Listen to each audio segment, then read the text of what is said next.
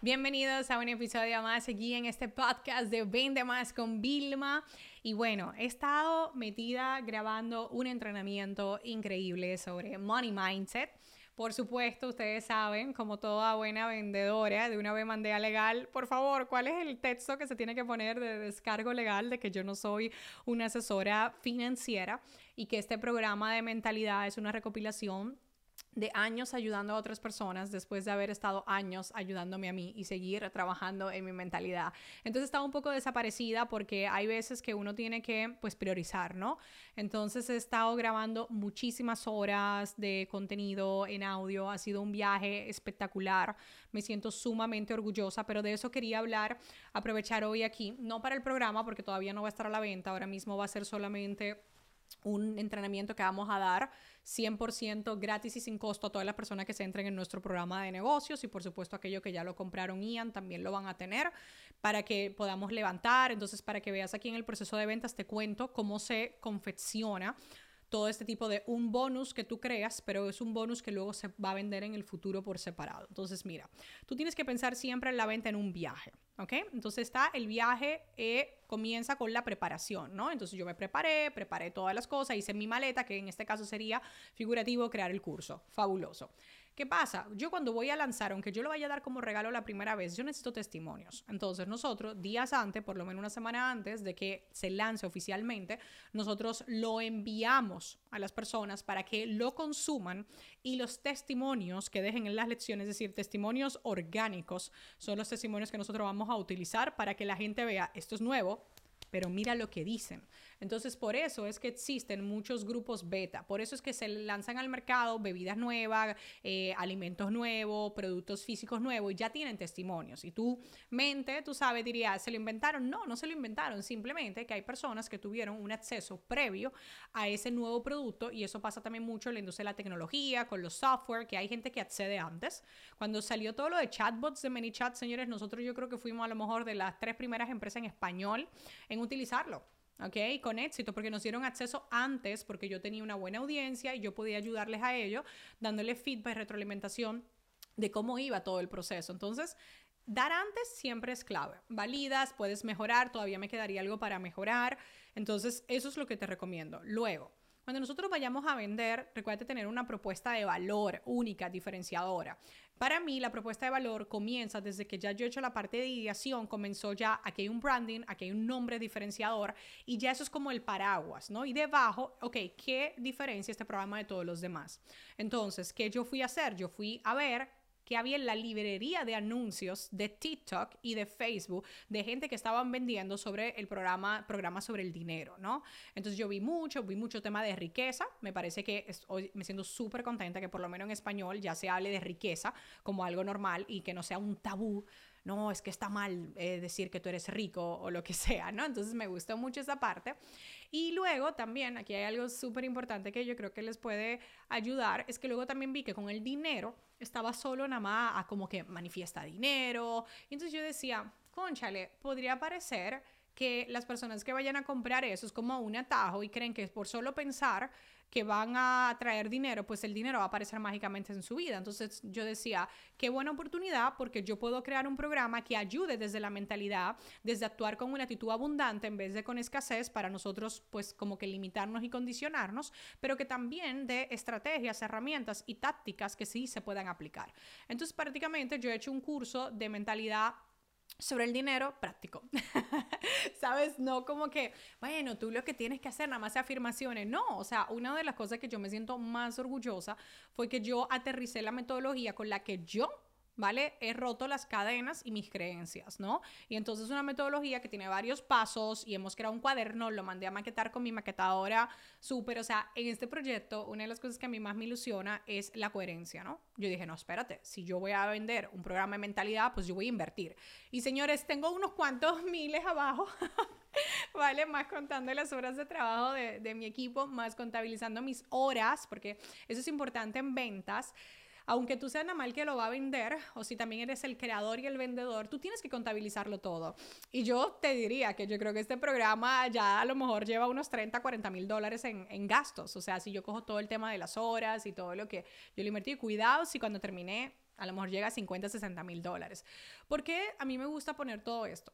Porque yo soy una empresaria, porque soy una vendedora, porque soy una persona que tiene que tener una métrica que se llama break-even. Si a mí me costó producir este material, este bonus, este entrenamiento, pues son 50 mil dólares. Se supone que lo mínimo que tiene que hacer en un lanzamiento es pues ayudarme a ganar muchísimo más, ¿no? Si voy a vender solamente el producto solo, debería, después de los 50 mil dólares, decir, bien, ya estamos aquí, break-even, ¿ok? Es decir, hemos llegado. Entonces son el tipo de mentalidad que también te ayuda. O sea, yo digo que cuando nosotros nos enfrentamos a nuestros números es cuando nosotros comenzamos a de verdad abrirnos a la mente, romper nuestros techos, sacar nuestras creencias. Entonces, ves todo este proceso, entonces, ¿cuál va a ser mi propuesta de valor? Ya luego os, os la voy a compartir quizás en otro episodio solamente bien clara porque todavía estoy afinando, o sea, todos los días sigo agregando cosas porque repaso, vuelvo y escucho y digo, conchale, me faltó. Por ejemplo, una de las lecciones que llegó de final fue algo que yo nunca quizás me había atrevido a hablar de una forma tan transparente, que fue el tema de los ahorros. O sea, los tres tipos de ahorro que yo hago y también los tipos de cuentas distintas que yo tengo. ¿Vale? Para los ahorros, como yo he dividido todo, porque a mí me hace sentido como dividirlo todo en sobrecitos, ¿no? La técnica de sobrecitos de mi abuela, que tenía diferentes tipos de ahorro y un sobre para cada proyecto, pues yo la he llevado a mi vida real y me ha ayudado.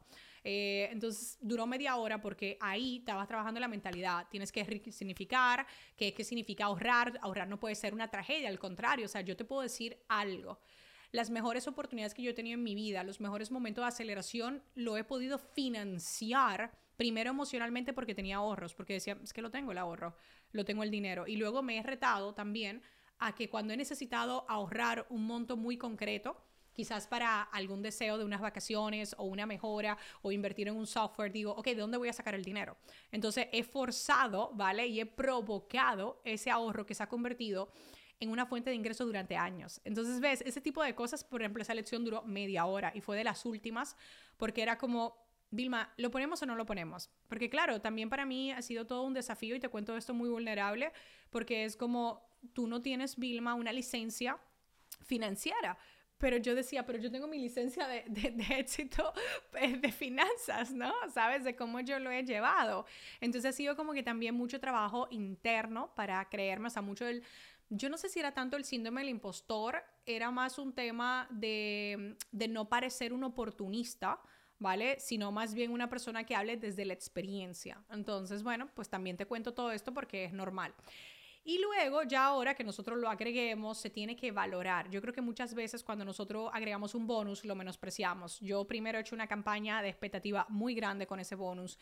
Número dos, también, o sea, le voy a dedicar su tiempo durante la venta. O sea, creo mucho en la mentalidad. Voy a contar la historia de que ya teníamos un módulo de mentalidad, eh, testimonio de ese módulo de mentalidad, y nosotros decidimos darle algo más. Veíamos que la mayoría de profesionales realmente no cobraban más porque no se creían merecedores. Ahora, ¿cómo te puedo ayudar? Tengo que ayudarte desde la mentalidad del dinero, ¿no? Entonces me pasé en tarimas, señores, en eventos, en todas las charlas que tuve, me pasé probando. Ahí se creó un concepto que se llama... Eh, para el público, ¿vale? Porque es un concepto que yo llevo utilizando años, que mis amigos me reconocen porque yo siempre lo digo, sobre todo cuando llega la cuenta, yo le digo, hey, o cuando tengo que pagar algo, yo soy abundante pero no pendeja, ¿vale? Entonces también salió el libro, me atreví a escribir em, un libro muy refrescante que son como párrafos de situaciones, ¿no? Que se llama Abundantes pero no pendejos, para que nosotros hagamos como de la abundancia algo práctico, ¿no? Entonces como nosotros podemos eh, ser generosos, abundantes. Y ha sido todo como que un viaje cool, pero tengo que dedicarle el tiempo a explicar esto, porque eso es un programa que va o sea, que es de mucho impacto. Es un programa que pues mis competidores ya venden a mil, dos mil o tres mil dólares en, en, mentoría y otra gente que hay que competimos, digo competidor a nivel de producto, que esto es algo que también, este episodio está un poco más cargado porque es honesto detrás de cámara.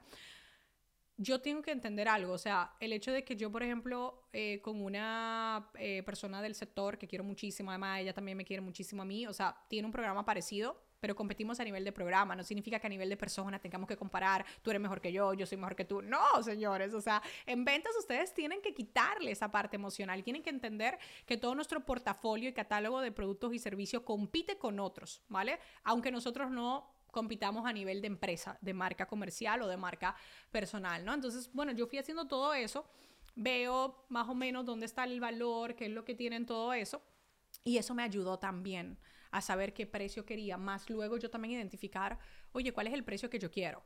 Por ejemplo, es que esto no puede ser gratis. Tú dirías, Vilma, regálalo gratis. Ok, mm, pero incluso los entrenamientos de gente que ya no está con nosotros en este mundo o que ya están un poquito más mayor, han puesto gratis sus mejores entrenamientos después de haberlos comercializado durante años. Sabes, como que ya, ok, parte de mi legado. Además, a mí me parecía súper incoherente que yo hiciera un programa sobre dinero, sobre mentalidad, sobre cómo podemos atraer dinero, cómo vivir una vida abundante y próspera a nivel económico y que no ganara dinero. O sea, me parecía como una incoherencia, ¿sabes?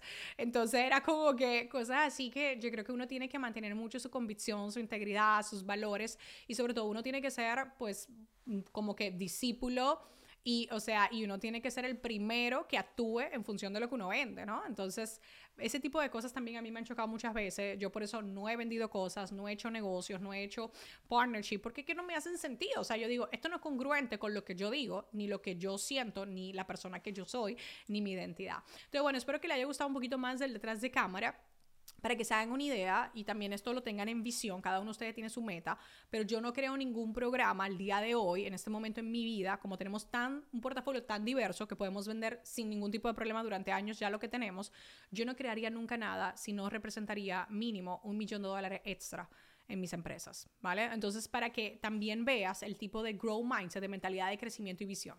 Si tú no estás acostumbrado a facturar con educación en línea millones de dólares, pues te pongo una meta de cientos, óyeme, si esto no factura 100 mil dólares de aquí a eh, los primeros 12, 15, 18 meses, me, lo tengo que plantear si realmente es una prioridad, ¿no? Porque 100 mil dólares sí pueden mover la aguja. Te voy a decir la verdad, aunque nosotros facturamos súper bien, un millón de dólares extra, cada vez que nosotros sacamos una nueva línea de ingreso que da un millón de extra al año, créeme, mueve la aguja. Más talento, más, más todo. o sea, hasta dividendos para los socios y los fundadores de esas empresas, para los clientes. O sea, la ganancia se multiplica y se reparte entre todos. Entonces, oh, Vilma, yo por ejemplo son 50 mil, a mí 50 mil me mueve la aguja. Entonces, cuando tú vayas a crear un bonus, ¿verdad?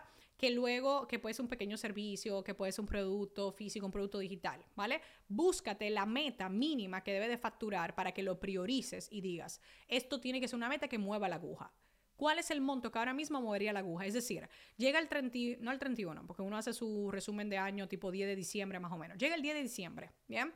Te juntas con tu contable, con tu contador de toda la vida. ¿Cuál sería el monto que realmente te provoque incluso a ti hacer una inversión? Vamos a mover, vamos a meter esto aquí, lo voy a poner. O sea, ¿cuál sería ese monto? Entonces, esa debería ser la meta mínima de facturación de eso. Entonces, bueno, me gusta también contar un poquito más del detrás de cámara para que ustedes también entiendan que todo esto también es venta. Y si tú nada más estás como el vendedor o la vendedora, investiga cuál es la historia detrás, por qué existe todo eso. Normalmente las personas conectan más con la historia que hay detrás que realmente con el producto o la solución per se. Entonces las historias son importantes y los buenos vendedores no solamente sabemos contar buenas historias, sino también investigamos las historias que hay o la escribimos si nosotros estuvimos involucrados en el proceso de creación. El próximo episodio te voy a compartir un poco sobre el poder de las historias al momento de las ventas.